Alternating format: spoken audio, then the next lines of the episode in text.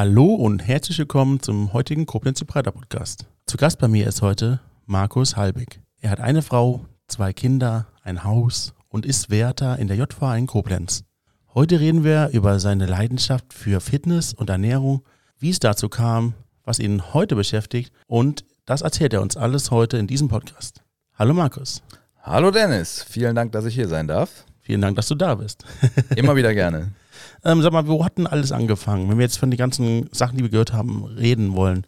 Also alles angefangen hat eigentlich ja in den 90er noch, mit 17 Jahren damals. Damals mit den Eltern nicht wirklich gut verstanden. Es hat sich dann ein bisschen alles zugespitzt und mit 17 Jahren gab es dann eine Eskalation am Abend. Klingt schlimmer als es ist. Ich durfte mir keinen Reis kochen an dem Abend. das klingt echt. ich weiß. Aber es ist mir so eine Erinnerung geblieben. Auch heute sagen noch Verwandte, du bist damals wegen Reis ausgezogen, weil darauf ist es hinausgelaufen. Ich Was ist dann, passiert? Ja, ich habe wirklich dann abends kochen wollen und mein Vater war dann doch äh, dagegen und ich sagte, ja, sag mal, hast du so noch alle, ich will doch nur was zu essen haben. Und er war dagegen, er sagte, nein, es wurde um 18 Uhr gegessen. Und ich dachte mir, Junge, ich bin 17 Jahre alt, das kann ja wohl nicht sein, dass wir uns jetzt hier wegen Reis streiten, aber es ist dann wirklich so, jetzt nicht eskaliert in dem Sinne, dass wir uns geschlagen haben, aber mir war an dem Moment klar, ich muss hier raus. Und auch als ich damals noch, ja, ich bin zum Gymnasium gegangen, also auch noch schulisch aktiv gewesen und war zwar nebenbei schon bei diversen Nebenjobs beschäftigt und auch weil mir klar war, es wurde jetzt sehr schwer, aber du musst hier raus und irgendwie kriegst du das schon hin. Du bist ja dann zu Hause ausgezogen. Genau. Hat dir dann das Jugendamt geholfen oder bist du bei der Tante eingezogen oder was passiert? Nee, also wie bis heute eigentlich immer hat mir damals keiner geholfen. Ich bin ausgezogen, aber man muss sagen, ins Haus meines Opas musste allerdings, so war er der alte Opa, ganz normal Miete zahlen, Strom, Gas, Wasser, Telefon, alles was dazugehört. Wenn du natürlich noch zur Schule gehst und du verdienst dann, ich war damals bei C&A im Verkauf beschäftigt nebenbei mit anderen Studenten und so, wenn du dann ein paar hundert Euro im Monat verdienst, kannst du dir vorstellen, wo das drauf hinausläuft. Die ersten Schulden mit 17 und damals nicht, um sich wie heute ein neues Auto zu kaufen oder das geilste Handy, sondern um die Rechnung zu bezahlen. Telefonieren war damals auch noch teurer wie heute und ähm, das hat alles viel, viel Geld gekostet. Die nächsten Jahre wurden dann durchaus auch öfters mal im Dunkeln geduscht, weil ich kein Geld hatte, um den Strom zu zahlen. Da war es mal kalt, weil die Heizung nicht bezahlt war. Also einfach war es nicht. In meinem ersten Wohnzimmer habe ich auf dem Boden gesessen, weil ich kein Geld für eine Couch hatte. Und ja, also den Start hätte ich mir damals wirklich schöner vorstellen können im Leben. Und ja, es wurde eigentlich über Jahre dann nicht besser. Irgendwann habe ich dann gedacht, okay, die Schule. Ich hätte sie gerne mein Abitur beendet, habe allerdings, und das ist eine wahre Geschichte, am letzten Tag meiner zwölften äh, Schulklasse von meinem Lehrer das Zeugnis in die Hand gedrückt bekommen und sagte, hier, geh nochmal zum Rektor. Heute ist quasi hier Schluss für dich. Und ja, ich habe nicht damit gerechnet, wirklich. Der Rektor sagte dann auch nur, ja, ich weiß nicht mal die Noten, aber da und da hat es nicht gereicht. Auf Wiedersehen. Kriegt man nicht vorher schon Bescheid, dass man das nicht geschafft hat? Eventuell lag es daran, dass ich dann doch, muss man ja sagen, im zwölften Schuljahr des Öfteren mal gefehlt hatte. ähm. Hat das damit zusammengehangen, dass du schon früh ausgezogen bist und dich um andere Sachen kümmern musstest? Ja, definitiv. Also das klingt immer nach einer blöden Ausrede, aber es war wirklich so, weil ich musste halt wirklich mehr und mehr Stunden machen und musste arbeiten gehen, weil ich musste ja irgendwie die Rechnung bezahlen. Ne? Also ich konnte ja schlecht sagen, okay, ich konzentriere mich jetzt auf die Schule, weil ich hatte dann im Hinterkopf, klar, wenn du jetzt nicht zahlst, der Opa hätte mich wahrscheinlich in die Straße gesetzt. Mhm. Aber Strom und der Telekom ist es egal, ob du jetzt äh, Geld verdienst oder nicht, die wollen ihre Kohle haben. Und dann äh, kamen mehr Fehlstunden, mehr Fehlstunden. Du kannst deine Entschuldigung selber schreiben, wenn du 18 bist. Ja, und dann war dann halt irgendwann Feierabend. Und äh, keinerlei Perspektiven. Um eine Ausbildung habe ich mich natürlich auch nicht bemüht, weil hier doch immer im Hinterkopf war, du machst zumindest das Abitur. Was hast du dann gemacht? Ja, dann habe ich das gemacht, was viele machen, wenn sie in der Hoffnung sehen, sie sind zur Bundeswehr gegangen.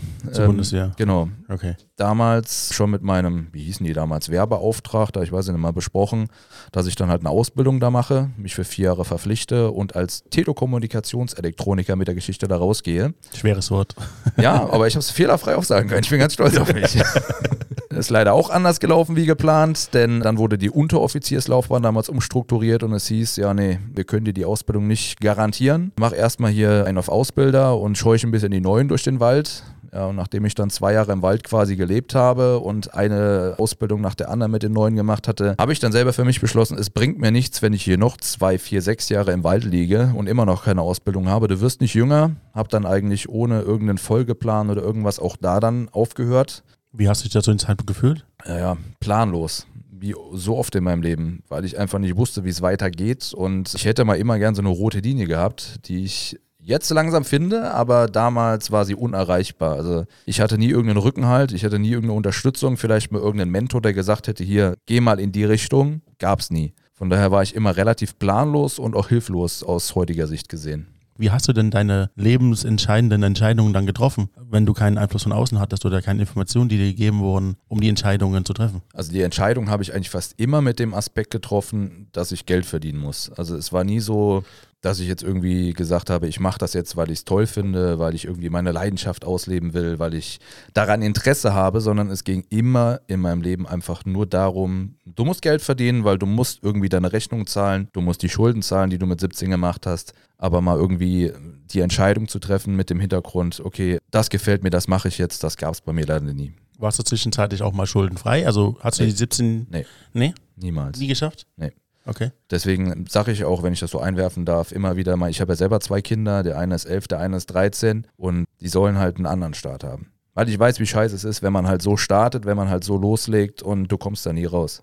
Wie zu Hause auszuziehen wegen Reis. Zum Beispiel Reis ist, und ich esse täglich Reis. Eigentlich müsste ich ja ein Traumata davor haben. Ne? Also Das stimmt schon, ja. Oder gerade deswegen, jetzt esse ich ihn doch. Genau, jeden Tag aufs Neue. Was kam denn nach der Bundeswehr?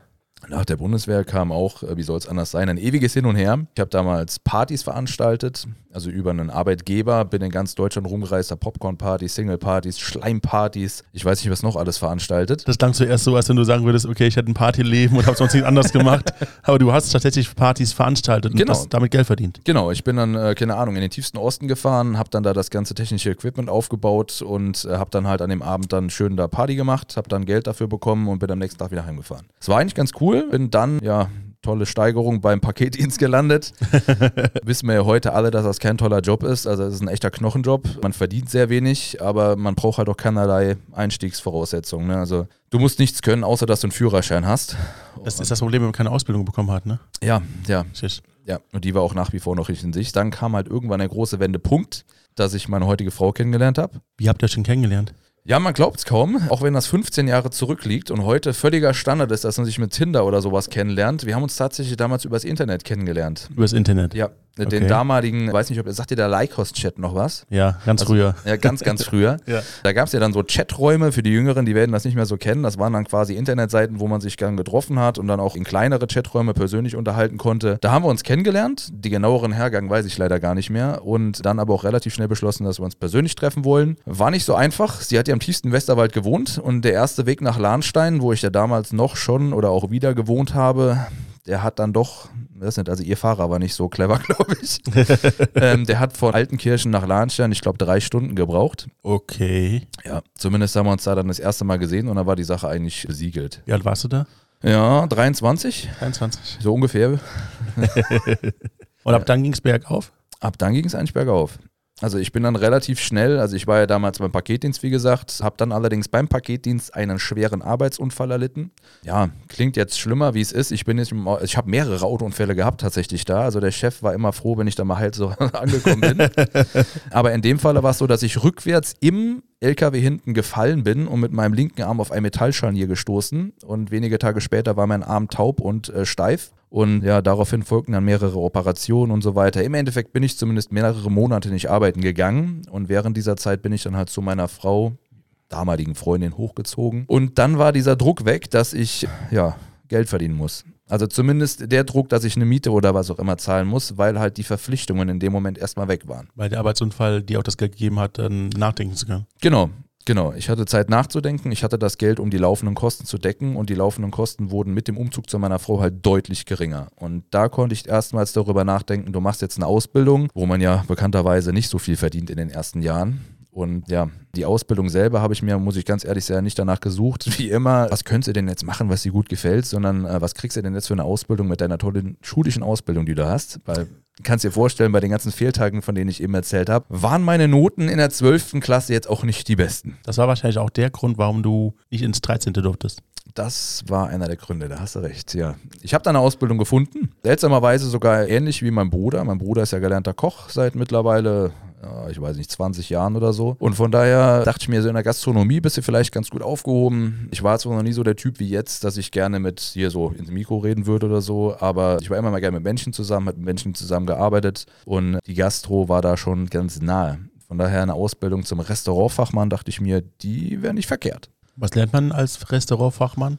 Im weitesten Sinne lernst du eigentlich alle Arbeitsabläufe, die in so einem Restaurant anfallen. Das ist vom Bedienen der Kasse über das Ausrichten von Buffets, der Einkauf, der Verkauf, die Lagerung, auch Personalgeschichten. Also du bist quasi dafür ausgebildet, dass du irgendwann mal selber ein Restaurant leiten kannst. Zumindest in der Theorie. Okay. Ja, die Ausbildung habe ich auch beendet. Das war immer so ein Ding. Also wenn ich irgendwas angefangen habe, dann beende ich das auch gerne. Habe dann auch in der Schule sehr gute Noten gehabt, muss ich sagen. Also mein Zeugnis von der ersten Ausbildung hat einen Schnitt von 1,2 gehabt. Wow. Ja, ja. Und die praktischen Noten waren leider nicht so gut, was dann halt auch an meinem Ausbildungsbetrieb lag, weil wenn du bei der praktischen Prüfung nachher einen Fisch filetieren sollst und hast das in drei Jahren nie gemacht, dann hast du halt Gulasch da liegen bei der IHK.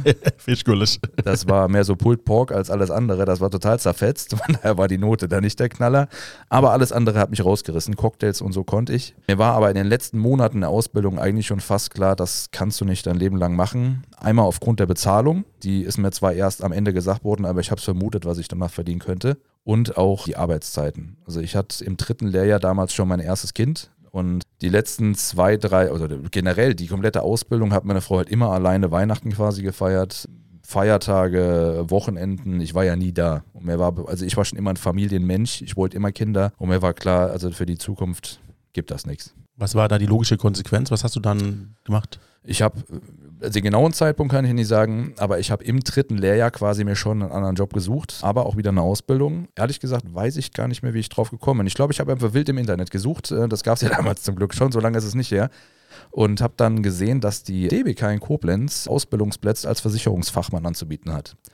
Das ist komplett andere Sache. Völlig andere Schiene, hat keinerlei Zusammenhang. Keinerlei Zusammenhang, ne? Null. Ja, kann sie mal was Neues ausprobieren. Und zumindest haben die Grundvoraussetzungen gepasst. Und ich bin damals auch zum Vorstellungsgespräch super direkt zurechtgekommen mit den Leuten. Und mir war dann klar, okay, das machst du, habe mich beworben, habe die Zusage bekommen. Die haben allerdings auch gesagt, wir nehmen dich nur, wenn du die andere Ausbildung beendest. Die hast du dann beendet? Die habe ich natürlich beendet. Die habe ich auch gut abgeschlossen. Und dann habe ich gesagt bekommen, was ich dann verdienen würde, wenn ich da bleibe. Ich weiß nicht, ob die Chefin mich damals mit 1400 Euro brutto ködern wollte. Aber ich habe dann doch Nein gesagt. Also mit einem Kind zu Hause und Frau und all das, was noch dazu kommt, war das zu wenig? Das war viel zu wenig. Vor allem, wenn du bedenkst, diese Arbeitszeiten in Kombination mit dem Gehalt. Also ich habe wirklich größten Respekt vor allen, die in der Gastronomie arbeiten und sich das Tag für Tag antun. Die Gäste, die dann doch äh, nicht immer freundlich sind, antun und trotzdem ein Lächeln auf den Lippen haben. Also das muss man schon können und das muss man auch leben. Also da muss man wirklich für geboren sein für den Job, muss man sagen. Wir hatten auch schon den Griechen hier, den Özer Salim, und der hat uns auch schon sehr gut schildern können, wie intensiv diese Branche geprägt ist. Ja. Und da habe ich auch mal Verständnis dafür bekommen, wie viel dahinter steckt, ein Restaurant zu führen. Das muss man wirklich sehen. Also das Führen, das Leiten und das Personal hat doch viel einzustecken und das ist nicht einfach. Auch wenn es immer so einfach aussieht, hier, hier Kellertaxi, bring mal hier aber zu trinken her und geh wieder. Das sieht immer so einfach aus, aber wenn man die ganzen Arbeitsabläufe mal kennt und wie lange die vielleicht schon auf den Beinen sind, wenn sie dann vielleicht mal nicht mit dem Lächeln vor dir stehen und was sie schon alles durchhaben und keine Ahnung, was alles schiefgelaufen ist an dem Tag, dann sollte man doch öfters mal zurücklächeln. Und dann hast du angefangen, die Ausbildung bei der DBK zu beginnen? Genau. Dann habe ich da direkt losgelegt, bin dann zum Anzugträger geworden von heute auf morgen. Also beziehungsweise vorher habe ich ja auch hier, ne? zumindest weißes Hemd getragen als Kellner. Aber dann halt komplett im Anzug. War ein bisschen ungewohnt, aber die Arbeit selber, muss ich sagen, hat mir Spaß gemacht. Ich habe mir halt relativ schnell das Wissen angeeignet, was man brauchte, auch später für die IHK-Prüfung und Co. Mir hat die Arbeit auch wirklich Spaß gemacht, das muss ich sagen. Aber wie habe ich später gesagt bekommen, ich bin ein super Berater, aber ein Scheißverkäufer. ja. Und wenn du bei der Versicherung nichts verkaufst, dann kannst du noch so ein toller Berater sein. Irgendwann möchten dann doch alle mal auch Zahlen sehen. Man sagt ja auch so schön, wer schreibt, der bleibt. Und ich blieb dann halt nicht. Wobei ich sagen muss, ich bin bei der DBK freiwillig weg. Bin dann leider mal zur Allianz gewechselt, weil der Chef mich damals, ich will mal sagen, ein wenig geködert hat mit äh, schönen Zahlen. Mhm. Also das war definitiv ein großer Fehler, weil die Zahlen, also die, die Provision, die er mir in Aussicht gestellt hat, die sind tatsächlich geflossen, aber halt an ihn, nicht an mich. Oh. Und dann einen Bruchteil davon bekommen. Und während es mir bei der DBK wirklich Spaß gemacht hat, also DBK toller Laden, war es danach alles andere als schön. Und ich habe mich quasi während der Zeit schon wieder woanders beworben. Und in dem Falle tatsächlich dann bei der JVA Koblenz, bei der Justiz. Wie wir im Intro schon erklärt haben, ja. Ja, und ja, Wie ist das passiert? Wo hast du denn erfahren, dass da ein Job frei ist? über Bekannte und Verwandte, das ist das, was ich immer so ein bisschen bei der Justiz anprangere, wenn ich das mal sagen darf. Wir Ja. machen viel zu wenig Werbung nach außen. Also du siehst, die Polizei siehst du überall rumfahren, die haben, äh, gut, das haben wir auch, Aufkleber auf dem Auto. Ja, hinten Aber- drauf steht dann, ähm, wie heißt, ich, ich kenne den Spruch nicht mehr, aber irgendein lustiger Spruch, der da, der ein Wortspiel zeigt, dass du da auch mitarbeiten könntest. Ja, aber da, da guckt doch keiner drauf. Ja. Also die Polizei, die ist ja überall aktiv, ne? Die ist bei Twitter aktiv, Ja. die, du kannst jeden Einsatz kannst du live bei Twitter mitverfolgen oder bei Facebook überall. Die machen Werbefilme, die machen Imagefilme, die sind überall präsent und das müssten sie ja nicht mal, weil jeder weiß, es gibt die Polizei und was macht die Polizei? Kleine Kinder wollen Polizist werden. Aber es sagt doch keiner im Kindergarten, oh, wenn ich groß bin, möchte ich mal zur Justiz. Gib es nicht, weil keiner weiß, was machen die da eigentlich. Gut, vieles dürfen wir auch nicht sagen oder vieles ist ja auch dann, ich sag mal, geheim oder kommt nicht nach draußen. Aber generell müsste halt nicht nur über die Freunde und Bekanntenschiene, wie bei mir das Ganze nach außen getragen werden, sondern dass mehr, mehr Leute wissen, oh, die Justiz, ja, äh, da gibt's Jobs, da kann man anfangen, die suchen Leute, da bewerbe ich mich doch mal. Was für Qualifikationen hat man da, die man da braucht? Oh, da fragst du was. Also soweit ich weiß, Realschule und abgeschlossene Berufsausbildung sollte man haben. Was Okay. natürlich immer von Vorteil ist, ist eine gewisse Lebenserfahrung. Also es geht zwar auch direkt von der Schule, ich glaube mit Abi kann man auch direkt anfangen, aber wenn man doch so eine gewisse Lebenserfahrung, viel mit Menschen schon mal zu tun gehabt hat, dann hat das doch von großen Vorteil. Und dann hast du dich entschieden, bei der Justiz zu arbeiten. Wie ist das da gewesen? Das war ja bestimmt ein krasser, also mega krasser Unterschied zu normalem Job. Ja, wobei, man muss ja auch sagen, also wenn du jetzt mit jemandem reden würdest, der damals nach der Schule einen Job gemacht hat und dann da angefangen hat, dann wäre das für den ein völliger Neuanfang. Aber ich war das ja quasi gewohnt, alle paar Jahre was völlig Neues zu machen. Von daher bin ich es ja mittlerweile schon fast gewohnt, immer mal wieder so einen krassen Cut zu machen und dann was völlig Neues anzufangen. Natürlich ist es ein ganz anderer Job, wie jetzt beim Bäcker als Verkäufer zu arbeiten oder in meinem Falle. Ich habe es ja damals auch gesagt, wo es hieß, ja, wie hier mit Menschen umgehen und Co. Und dann habe ich als Beispiel genommen, ja, aber ich habe ja auch damals im Restaurant mit Menschen zu tun gehabt, aber es ist doch schon ein Unterschied, ob du halt da einen Strafgefangenen sitzen hast oder ob du da einen 90-jährigen Opa, der gerne äh, einen Pfannkuchen mit Kaffee trinken möchte. Das stimmt. Also wohl. es gibt Umgang mit Menschen und Umgang mit Menschen, da gibt es schon Unterschiede. Aber man lebt sich in jeden Job relativ schnell ein, wenn man es denn möchte, natürlich nur. Wie läuft denn das so ab, dem Job? Ich kann mir das gar nicht richtig vorstellen. Also man sieht es ja nur in Filmen. Ja, Ähm, ja aber ja. wie ist das denn so? Also hast du da Geschichten zu erzählen, die du erzählen kannst? Oder wie ist das in dem Job? Also wenn man das erzählt, was man eigentlich tagtäglich macht, klingt das immer unfassbar langweilig. Gerade weil die Leute es halt aus dem Fernsehen kennen. Die kennen Prison Break und die kennen irgendwelche Hammer-amerikanischen, gut, die amerikanischen Serien sind immer total übertrieben, Ja. wo dann jeden Tag rumgeschossen und Messerstechereien und weiß nicht, was alles passiert. Gott sei Dank passiert das nicht bei uns. Natürlich gibt es auch öfters mal so brenzlige Situationen, das ist klar. Äh, Da muss man auch mit umgehen können und gerade so verbale Attacken, die gehören halt wirklich zur Tagesordnung. Das ist nichts anderes wie bei der Polizei oder dem Ordnungsamt. Da muss man halt mit umgehen können. Aber im Prinzip geht es eigentlich darum, dass wir die Inhaftierten, bei uns gibt es ja nur U-Haft, das heißt, die sind auch noch alle unschuldig, dass wir die wirklich vom, sag mal, vom Aufstehen äh, bis zum ins Bett gehen durch den Tag begleiten.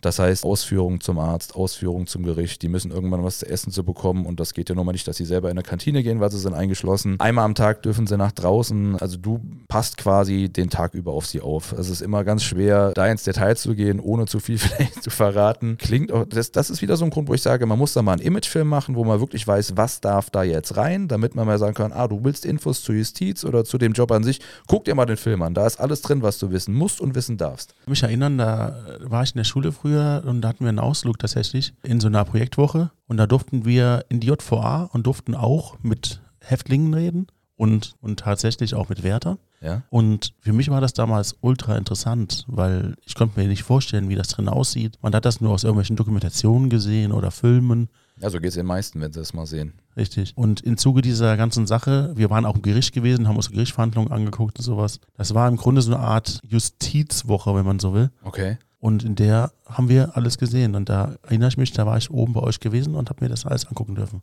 Vor 20 Jahren war das, glaube ich. Hat sich in irgendeiner Art und Weise geprägt, dass du Mhm. gesagt hast, hier möchte ich nie wieder hin. Naja, also ich habe mir das immer alles anders vorgestellt. Es ist im Grunde, sind es einfach nur geschlossene Räume, in denen sich die Menschen bewegen. Ja, genau, viel mehr ist es nicht. Nee, viel mehr ist es nicht. Und das Einzige, was die verbindet, ist, dass die irgendwas getan haben oder äh, getan haben sollen, das dafür gesorgt hat, dass sie verdächtigt werden Genau. und deswegen da festgehalten werden. Genau. Ja. Ja. ja, wir hatten auch mal einen Tag der offenen Tür, das ist schon Jahre her. Also was du jetzt meintest, das findet öfters mal statt. Ja. Das organisiert dann der Sozialdienst oder so, dass da wirklich so, ich finde nicht ganze Schulklassen, aber dass dann Leute da hochgebracht werden. Ganz selten ist mal ein Tag der offenen Tür und da war meine Frau damals, wie soll ich sagen, nicht negativ überrascht, aber sie konnte es nicht lange darin aushalten. Also sie fand es extrem bedrückend aufgrund der kleinen Räume und so und sagte, naja, eine halbe Stunde, ich muss hier raus, das, das geht gar nicht. Also das nimmt auch jeder anders wahr, die Räumlichkeiten.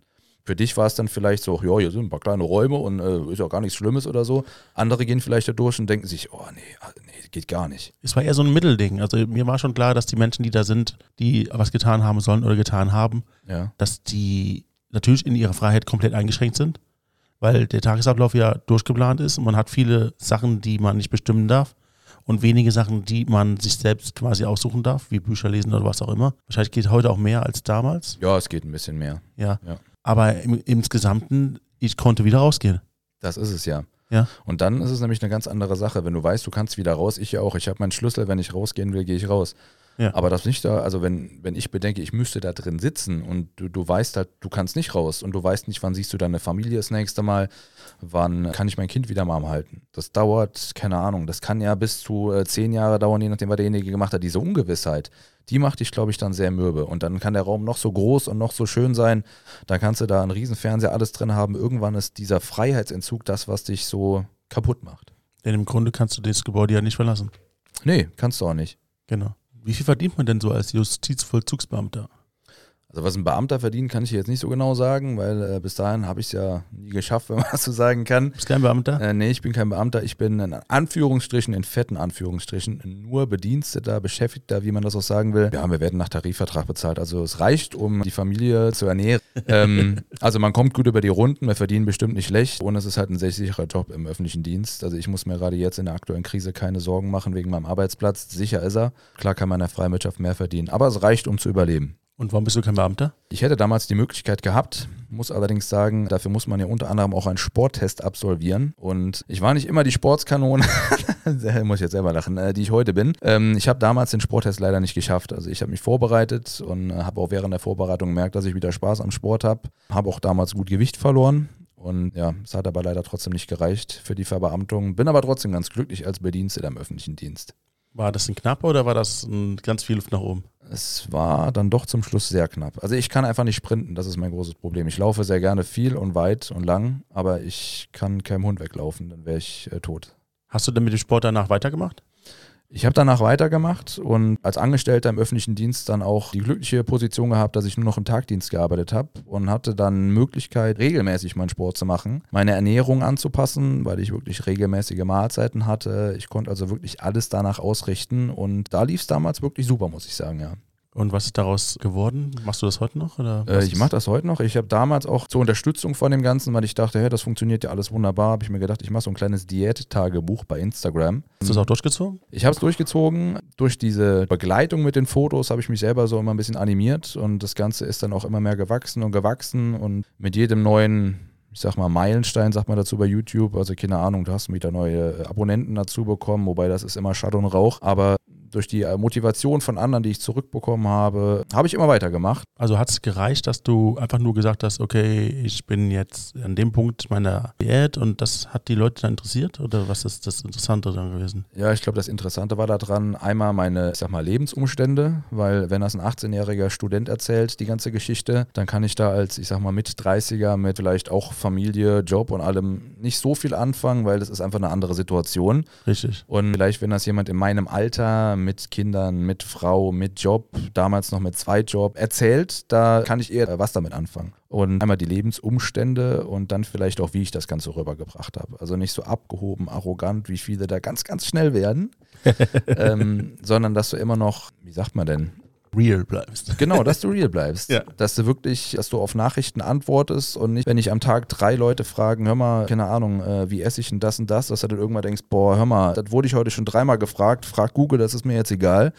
Sondern äh, dann beantworte ich gerne auch die Frage zum vierten, zum fünften, zum sechsten Mal und auch äh, nach wie vor heute immer noch ohne Geld dafür zu nehmen. I google it for you. Ja, ich meine, googeln wäre manchmal wirklich einfacher, aber ich freue mich über jede Nachricht. Also ich, mich motiviert das äh, sehr, wenn mir äh, fremde Leute ja eigentlich schreiben und sagen, hier, du motivierst mich jeden Tag aufs Neue und wenn sie nur sehen, was ich zum Mittag esse, dass ich halt da die, äh, denen so ein bisschen Inspiration für ihr eigenes Essen gebe oder dass wenn ich morgens vor der Arbeit schon durch die Eisenskälte jogge und die sagen, ey, ich wollte eigentlich heute Morgen noch liegen bleiben, aber dann habe ich das Handy geguckt und habe gesehen, dass du schon unterwegs bist, bin auch raus. Sowas motiviert mich natürlich auch.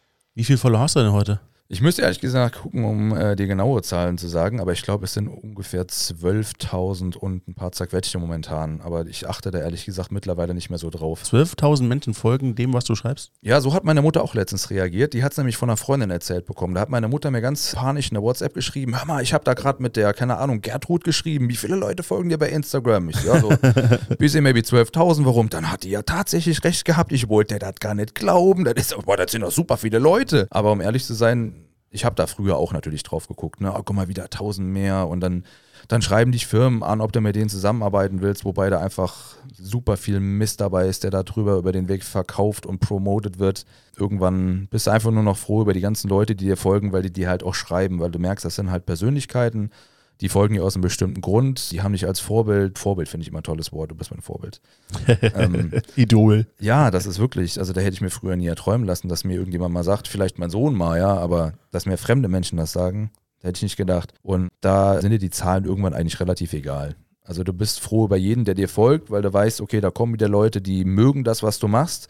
Die sind motiviert vielleicht dadurch. Klar sind auch viele Fake-Accounts dabei, da muss man auch ganz klar sehen. Aber die Masse, die folgt dir dann doch aus einem bestimmten Grund, weil du halt so real, wie du eben sagtest, geblieben bist. Und wir haben damals schon bei, ich weiß es nicht mehr, bei 6, 7, 8.000 Leute geschrieben, bleib bitte so, wie du bist. Und äh, ich wage von mir zu behaupten, das bin ich geblieben, weil ich kenne auch andere, die kriegen dann 8000 Abonnenten, nee, Abonnenten heißt ja gar nicht bei Insta, äh, Follower. Follower. Und die werden, Folgende. Ja, die werden arrogant, die werden abgehoben, die meinen, sie sind was Besseres. Und ich kann es nicht nachvollziehen, wie man aufgrund von einer Zahl, die man auf dem Handy sieht, so arrogant werden kann. Oder wenn man vielleicht irgendeinen bekloppten Tee verkaufen kann, der eigentlich viel zu teuer ist, aber der Meinung ist, man ist was Besonderes, weil man Werbung für die Firma XY macht. Aber manche Leute, die fahren da halt drauf ab und das habe ich heute nach wie vor vermieden und werde ich auch zukünftig. Wenn dir die Zahlen nicht wichtig sind, was ist denn dir dann wichtig? Mir ist wichtig, dass die Leute, dass ich in Kontakt mit den Leuten bin. Also, Okay. dass ich wirklich im Dialog mit den Leuten stehe. Deswegen mache ich auch super gerne, ich habe es leider in letzter Zeit vernachlässigt, super gerne Livestreams, weil ich da den direkten Kontakt zu den Leuten habe. Weil die Leute mir Fragen stellen, ich kann direkt darauf antworten. Am liebsten hätte ich eigentlich so einen gigantisch großen Chatroom, wie damals, wo ich meine Frau kennengelernt habe, ähm, wo alle drin sind und wir uns einfach alle miteinander unterhalten können. Leider sind viele sehr schüchtern und da muss man dann sagen, die, die, die trauen sich gar nicht zu schreiben oder andere trauen sich mal zu schreiben und sind total happy, dass du als, als Riesen-Influencer, dass du denen zurückschreibst. Die bedanken sich erstmal dreimal. Danke für die Antwort. Oh mein Gott, er antwortet wirklich. Ja, der, der hat es mir zurückgeschrieben. Ich weiß nicht, was du dann. äh, Das ist. Und du äh, denkst in dem Moment, okay, das sollte doch jeder machen. Ja, sollte auch eigentlich. Ja. Ich persönlich, wenn ich irgendwem schreibe bei Instagram und da kommt keine Antwort, dann denke ich mir, was bist du denn für ein Depp, sage ich jetzt mal. Mhm. Ich habe dir eine einfache Frage gestellt. Wenn du meinst, und das sind weise Leute, die verdienen ja Geld damit, ne? Mhm. Also die verdienen auch nicht wenig Geld damit. Und wenn du denen dann irgendeine einfache Frage stellst, dann werden die Fragen nicht beantwortet, teilweise nicht mal gelesen. Die werden wahrscheinlich unbearbeitet gelöscht. Wo die denn von mir? Und genau das ist das Gegenteil von dem, was ich halt mache. Ich freue mich über jede Nachricht, ich beantworte jede Nachricht, weil der Dialog mir halt wichtig ist mit den Leuten, die mir da folgen. Die Zahlen sind mir da egal. Verdienst du auch Geld damit? Nee. Nee? Also es gab mal eine Zeit, da habe ich dann über sogenannte Affiliate-Links, also das Ja, kennst du ja, ne? genau. kannst du dann halt ein paar Euro 50 verdienen oder Rabattcodes, die ganzen klassischen Geschichten, habe ich mal Geld mit verdient. Also nicht viel, ein Apfel und ein Ei, muss man ganz klar sagen. Aber mittlerweile äh, leider nicht mehr. Also es wäre schön, wenn ich mir da so ein Taschengeld dazu verdienen könnte. Vielleicht, äh, um jetzt hier einen Rechner zu finanzieren, um Videos zu schneiden oder so, also um das Hobby weiter zu finanzieren. Aber es soll aktuell nicht sein. Die Jüngeren sind dann, glaube ich, interessanter wie der alte Magus. Hast du denn neben deiner Instagram-Leidenschaft, hast du denn noch andere Hobbys zu dem Zeitpunkt? Ja, also mittlerweile gehe ich wieder einem Hobby nach, was ich leider sehr lange vernachlässigt habe. Also ich habe, muss man sagen, schon damals so hier als Kind gern mit der VHS-Kamera meines Opas rumgespielt. Damals waren natürlich die Möglichkeiten begrenzt. Heute können wir da ein bisschen mehr. Und äh, ich habe schon immer gerne hinter der Kamera gestanden, seit Instagram auch gerne vor der Kamera. Und das Ganze habe ich jetzt so ein bisschen kombiniert und versucht da halt so ein paar Filmchen jetzt zu drehen, um bei YouTube hochzuladen unter demselben Namen, also Markus Fit statt Fett. Und ja, es wächst natürlich sehr langsam und ich kann noch nicht die Projekte angehen, die ich gern angehen würde. Aber man wächst da halt langsam hinein. Man muss ja auch in die technischen Gegebenheiten erstmal reinfinden. Aber das ist eine sehr, sehr, sehr große Leidenschaft von mir, dieses Film, dieses hinter der Kamera stehen. Gut, aktuell ist es eine Doppel.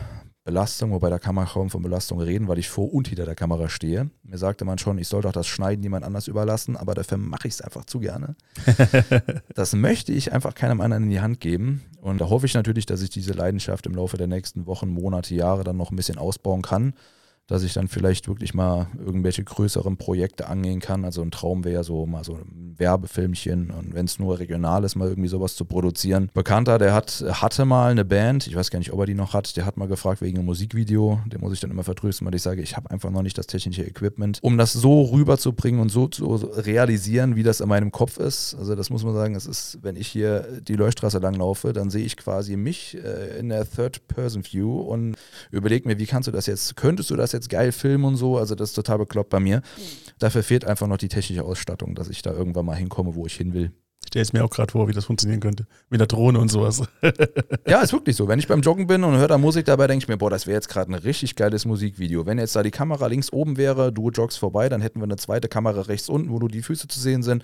Eine vielleicht, die dich so leicht von hinten verfolgt. Dann beschleunigst du. Also ich habe da wie so ein ein Regisseur im Nacken sitzen, der mir immer so sagt, hey, das könntest du jetzt gerade richtig geil verfilmen. Deine nächste Ausbildung wird zum Regisseur. Regisseur wie heißt das? Regisseur? Regisseur. Also ich sage immer, wenn ich, wenn ich die Möglichkeit hätte, keine Ahnung, man, man, überlegt sich ja immer so, was macht man jetzt, wenn man beim Lotto gewinnen würde, dann hält mich zwar immer jeder für bekloppt, aber ich sage immer, ich würde erstmal eine Ausbildung als Fotograf, Videograf machen, würde äh, Mediendesign studieren und dass ich dieses ganze Background-Wissen hätte, was ich mir jetzt Tag für Tag so in Häppchenweise immer aneignen muss, dass ich quasi als Vollprofi das Ganze ein bisschen besser angehen könnte. Mhm. Und dann würde ich definitiv in die Schiene gehen. Aber ohne Lottogewinn wird das nichts. Aber zumindest ein bisschen bei YouTube. Und da wäre wieder die Absicherung, die du brauchst, damit du was anderes machen kannst.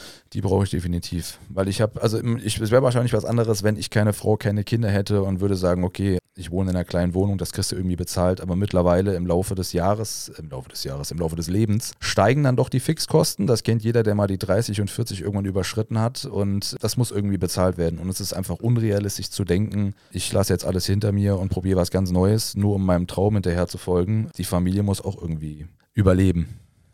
Das ist wichtig, richtig. Du hast uns erzählt, dass du wegen Reis zu Hause ausgezogen bist und dann bei deinem Opa eingezogen bist? Das war auch der Grund, warum ich dann leider kurz danach die Schule verlassen musste, wollte, wie auch immer. Zumindest war sie schneller für mich vorbei, wie ich ja, das gewollt hätte. Danach warst du bei der Bundeswehr. Bei der Bundeswehr hast du dich eigentlich verpflichten wollen und eine Ausbildung machen wollen, aber die kam dann doch nicht zustande.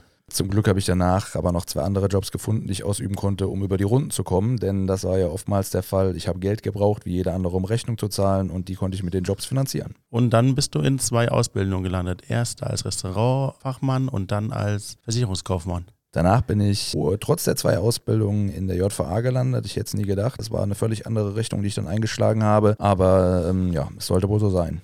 Und den Sporttest hast du dann nicht bestanden, ganz knapp nicht bestanden. Hast aber dann die Leidenschaft zum Sport wiedergefunden. Dadurch habe ich dann äh, Markus Fit statt Fett quasi ins Leben gerufen, meine Leidenschaft ja, äh, zum Hobby gemacht, habe meinen Instagram-Kanal damals als Diät-Tagebuch gegründet und zu dem gemacht, was er heute ist. Und heute hast du eine ganz neue Leidenschaft wiedergefunden und machst YouTube-Videos. Wir sind leider am Ende unseres Podcasts. Möchtest du unseren Zuhörern vielleicht noch etwas mit auf den Weg geben? Gerne, gerne. Das kann man sogar auf äh, sämtliche Lebenssituationen ummünzen, wenn man das so sagen kann. Wenn man irgendwas erreichen will, das sage ich den Leuten immer wieder. Und da ist es völlig egal, was ihr vorhabt, ob ihr abnehmen wollt, ob ihr beruflich irgendeine Richtung einschlagen wollt, dann löst euch von den Leuten, die euch vom, wie soll man sagen, vom Gegenteil überzeugen möchten. Leute, die euch schlecht reden, die euch kleinreden. Sucht euch Unterstützer, sucht euch die Leute, die euch den Rücken stärken, die äh, Spaß an eurer Idee haben, die sagen, das könnte ein Erfolg werden. Denn mit so Leuten im Rücken werdet ihr auch erfolgreich. Vielen Dank für die perfekten Schlussworte. Immer wieder gerne. Vielen Dank, dass du da gewesen bist. Ich komme gerne nochmal. Das wollte ich gerade sagen. Ich freue mich, dass wir uns dann bald wiedersehen. Sehr gerne.